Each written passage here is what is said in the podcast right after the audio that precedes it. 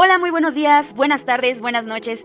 Sean ustedes bienvenidos, mis queridos escuchas y acompañantes. El día de hoy tenemos un invitado muy, muy especial. Esta persona ha estudiado y se dedica a la filosofía, a la psicología, al psicoanálisis y también es docente. Nos va a estar acompañando el día de hoy nuestro querido Abdalá. Abdalá, por favor, adelante. Hola, Tiff, ¿cómo estás? Gracias por invitarme aquí a este, este programa, a esta pues primera edición, tengo entendido, ¿no? De que sí, claro que sí. Esta es la primera edición de nuestro, de nuestro podcast, tu podcast de psicología corporal. Yo soy su conductora, Hazali Morales, y pues vamos a, platicar hoy un poquito precisamente sobre qué es la psicología eh, corporal y vamos a ir de la mano con, contigo. Espero que, nos puedas resolver un, poquito de dudas, ya que llevas un ratito en el campo. Oye, platícanos, platícanos un poquito de ti. Bueno, pues en general a mí me gusta mucho hacer este tipo de actividades, que me inviten a algún foro, alguna, alguna plática, tal vez algún programa de radio y comentar un poco de la, de la experiencia. Yo empiezo a estudiar psicología porque a mí lo que me interesó ya desde hace un par de años fue específicamente la patología mental, la enfermedad mental, que se puede obviamente expresar, como tú bien dices, en la conducta de las personas. A veces es más fácil observarlo en el lenguaje corporal que obviamente en una cuestión verbal o en una cuestión interna. Es decir, la persona puede estar callada y puede ser una persona que aparente cierta salud, pero de pronto el comportamiento puede darnos alguna pista, ¿no? Entonces, ese tipo de, ideas me atrajeron a la psicología y bueno, en relación a la, a la, filosofía es una cuestión pues más social, más cultural, que a mí me, me, atrapa y me atrae. Y posteriormente, ya estudiando psicología, pues yo me percato de que si quiero entrar a la clínica y abrir un consultorio y atender pacientes, ya sea de forma personal o en un hospital, pues no basta realmente la licenciatura en psicología, hay que tomar un posgrado y fue así como decido estudiar psicoanálisis y mi enfoque con los pacientes ha sido siempre desde la perspectiva psicoanalítica. En la docencia, bueno, trato de ser muy, muy neutral, ¿no? Tratar de exponer pues, los enfoques tal vez de la terapia existencial, de la terapia cognitiva, pero definitivamente el psicoanálisis ha predominado en mi práctica docente y también en mi práctica clínica. Y en cuanto a la filosofía, bueno, he intentado hacer una, una combinación, sobre todo de un concepto que después seguramente vamos a platicar en, en otro momento, que es el concepto de, de construcción que viene de Jacques Derrida, pero pues lo dejamos para otra ocasión. Pero eso es un poquito lo que, pues lo que he hecho y lo que hago actualmente. Oye, a mí me gustaría preguntarte, porque yo creo que todos aquellos que nos estén escuchando en este momento se lo están preguntando. Como tal existe el concepto de psicología corporal, yo en lo personal puedo decirte que este podcast, su podcast de psicología corporal, lo ideé pensando precisamente en la unión, en la conjunción de, la palabra de, psicología, eh, sí que, como me comentaste cuando me tocó estar contigo, precisamente yo tuve el honor de, ser tu alumna, este, la psicología sí que viene de alma o de mente. Y logía, logos, es estudio, entonces el, eh, el estudio del alma o el estudio de la mente. Pero esta parte total y absolutamente corporal, eh, ¿crees que sea posible definirla como tal, psicología corporal? Eh, no sé, de alguna manera, para nuestros escuchas, de, alguna manera que, podamos entender todos? Mira, yo pienso que habría que partir del concepto central de psicología. La psicología, hoy en día, estamos en el, en el 2020, ¿no? Para los que nos escuchen quizá en otro momento, hoy en día sigue siendo pues una disciplina a veces ah, con, con muchas con muchas creencias falsas alrededor, ¿no? De pronto escuchamos ideas en las que el psicólogo es para atender eh, locos o que solamente las personas que ya están muy mal o en crisis muy fuertes van al psicólogo y realmente no es así. Hoy podemos pensar que el psicólogo está a disposición de todas las personas que quieran conocerse, no necesariamente eh, que tengan algún problema, sino que quieran tener como introspección. Y me parece que ese es el punto central de la psicología. Como tú lo mencionas en la definición, bueno, pues psique es alma, pero para los griegos. Después se transforma en mente, porque obviamente los que estudian el alma pues están como en otro campo, ¿no? Ya hablando específicamente de psicología corporal, podemos pensar que será una de las ramas, porque la psicología es una disciplina tan vasta y tan amplia que incluye pues muchas esferas en su praxis, ¿no? Por ejemplo, tenemos la psicología deportiva. Entonces, en este caso, se aplican los conocimientos científicos de la psicología al deporte.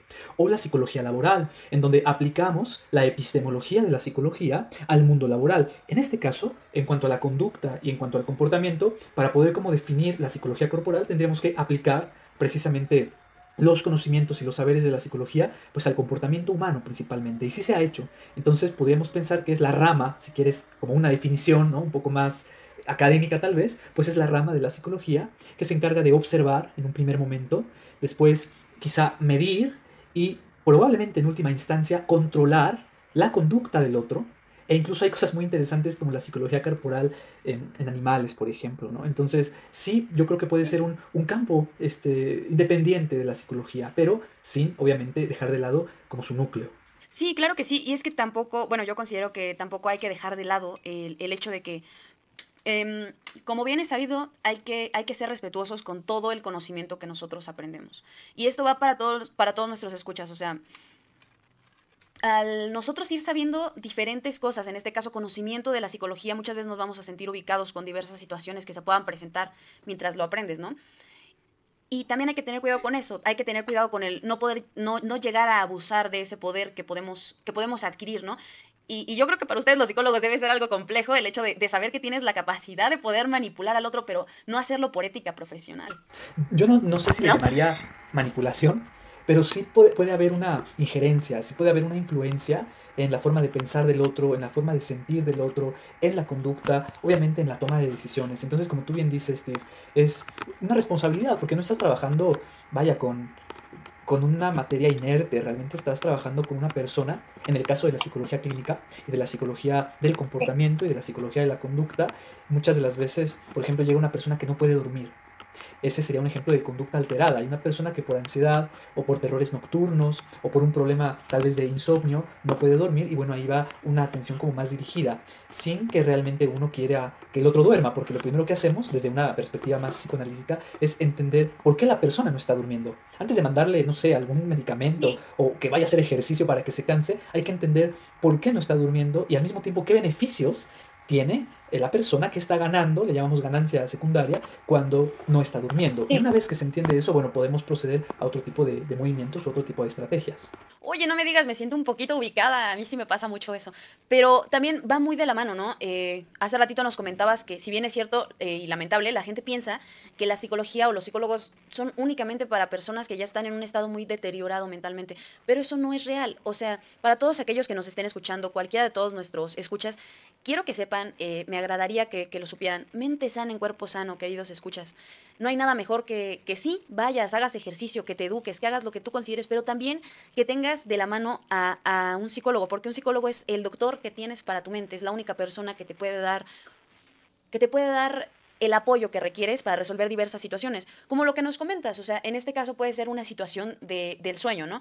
Que, que sería no sé, por ejemplo, dejar de tenerlo, dejar de poder tener, eh, dejar de poder dormir. Y mucha gente recurriría a las pastillas para dormir, mucha gente le diría, tómate tal cosa, haz tal cosa. O sea, muchas veces recurrimos más a la gente que conocemos que a un experto, ¿no? Y creo que también eso... creo que también eso... casero, ¿no? Exacto. Buscamos llegar mucho a eso. Exacto. También eh, se ve mucho que las personas se automedican o se autoconsultan. Ahora con Internet, las redes sociales y todas estas plataformas de, gran conocimiento y de gran información, pues podemos tener acceso realmente a muchos datos. Yo puedo buscar en un, en un digamos, buscador, para no decir quizás alguna marca.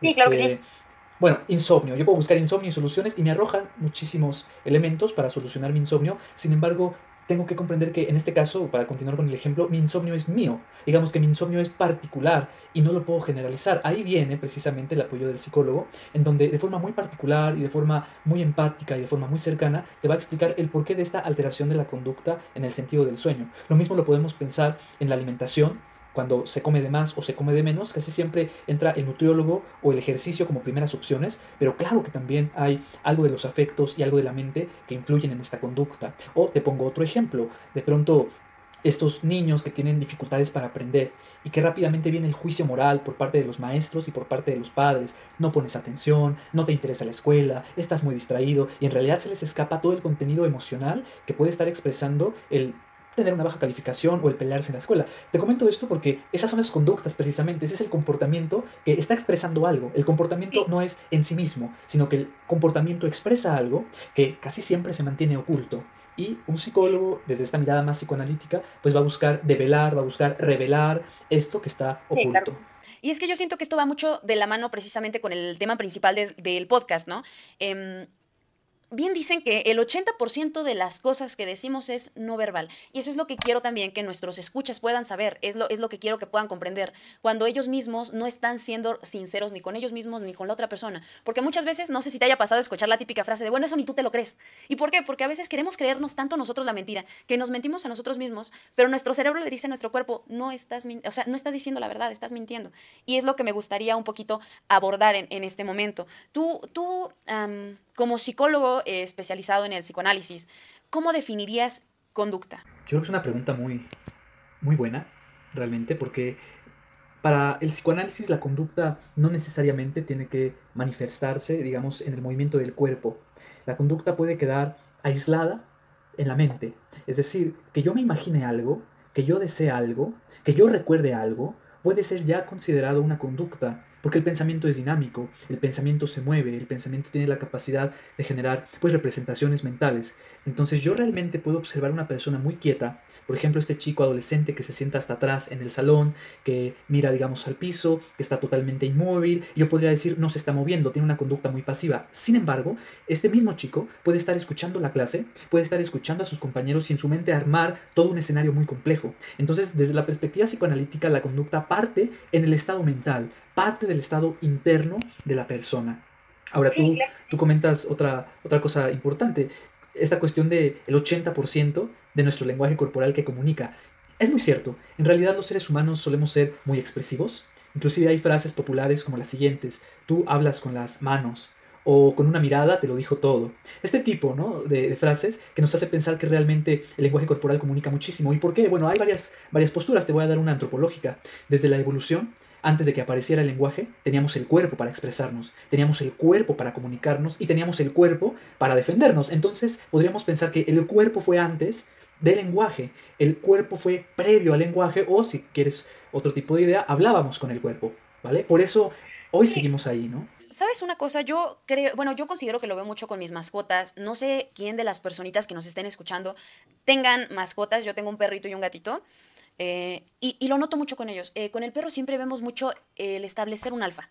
Siempre debes demostrarle que tú eres el alfa al perro, porque si no el perro va a sentir que es el dueño de ti, va a creer que tú lo tienes que seguir. Y algo, algo parecido sucede con los gatos. Mm, se manejan un poquito diferente, por eso dicen que los gatos son un poquito más complejos en ese aspecto. Yo pienso que no tanto. Y te, voy a decir por qué. Lo noto mucho porque yo los meto a los dos a mi cuarto y los dejo que jueguen no son, no son agresivos con ellos, se, se consideran parte de su, de su, familia mutuamente, o sea, juegan, se, se, divierten. Pero hay algo que veo muy en común y que, que, va muy ligado precisamente de lo que dices. Yo a ellos no les puedo decir, oye, no hagas, no sé, por ejemplo, no te sientes ahí porque si te sientas ahí me vas a ensuciar el sillón y después me va a ser muy difícil lavarlo, o no le puedes decir como un niño chiquito, quítate porque si no te pego, o quítate porque si no... Igual en muchas personas se los llegamos a decir a los animalitos o llegamos a hablar con los animalitos porque en el fondo queremos que nos entiendan. Pero también me he dado mucho cuenta que sin necesidad de levantarles la voz, sin necesidad de decirles absolutamente nada, con el puro cuerpo saben lo que quiero. ¿Por qué? Porque me han visto molesta, me han hecho enojar, claro, todas las personitas que hemos tenido mascotitas o que hemos convivido con, no sé, hermanos, hermanas, con cualquier personita o con cualquier otra, con cualquier otro ser vivo, hemos sabido lo que es sentir enojo o disgusto, ¿no? Y lo noto muchísimo en el aspecto de que, em, no sé, la última vez que me hicieron una travesura precisamente en el sillón, eh, lo ensucian, se ponen a, rasguñar el sillón y eh, el otro se pone a ensuciar el sillón, a marcar sus patas me, retiro del sillón en el que yo estoy sentada, que tengo justo enfrente de mi escritorio, me quito, me les quedo viendo, solo me acordé que me les quedé viendo, puse las manos en la cintura, los dos se bajaron y se sentaron y se quedaron quietos. O sea, no necesitaron palabras, no necesitaron regaño, no necesitaron nada, únicamente fue el comportamiento, mm, vamos a decirlo de esta manera, o bueno, no sé de qué otra manera nombrarlo correctamente, pero sería como el comportamiento alfa, el comportamiento de te estás quieto porque algo malo te va a pasar. Sí, ahí tú fuiste, eh, digamos que el animal dominante, ¿no? Si queremos usar esta idea. Había un perro, había un gato y entraste tú como animal dominante y los demás pues prácticamente agacharon la cabeza. Fíjate que es muy interesante esta cuestión del lenguaje y de la comunicación entre seres humanos y entre seres humanos y animales. Fíjate, por un lado se nos olvida que nosotros también somos animales, solamente que somos animales muy complejos, somos animales que hemos desarrollado un lenguaje, un intelecto y unos afectos, y precisamente por este desarrollo se nos olvida que pertenecemos, pertenecemos también a una especie animal. Somos Homo sapiens sapiens, es decir, somos especie. Ahora, en tanto especie, podemos realmente imponer un dominio, un control, un, un territorio. Entonces, claro, tu cuarto representa un territorio, tus gestos seguramente, tu postura ya es una postura que ellos han observado y han aprendido, y hay teorías como el condicionamiento clásico o el condicionamiento operante, pues nos podrían ayudar a entender por qué los animales obedecen. Es decir, eh, el condicionamiento operante, para aquellos que no estén familiarizados con esto, se basa en premio y en castigo. Yo quiero que la conducta se repita, doy un premio. Yo quiero que la conducta no se repita, doy un castigo.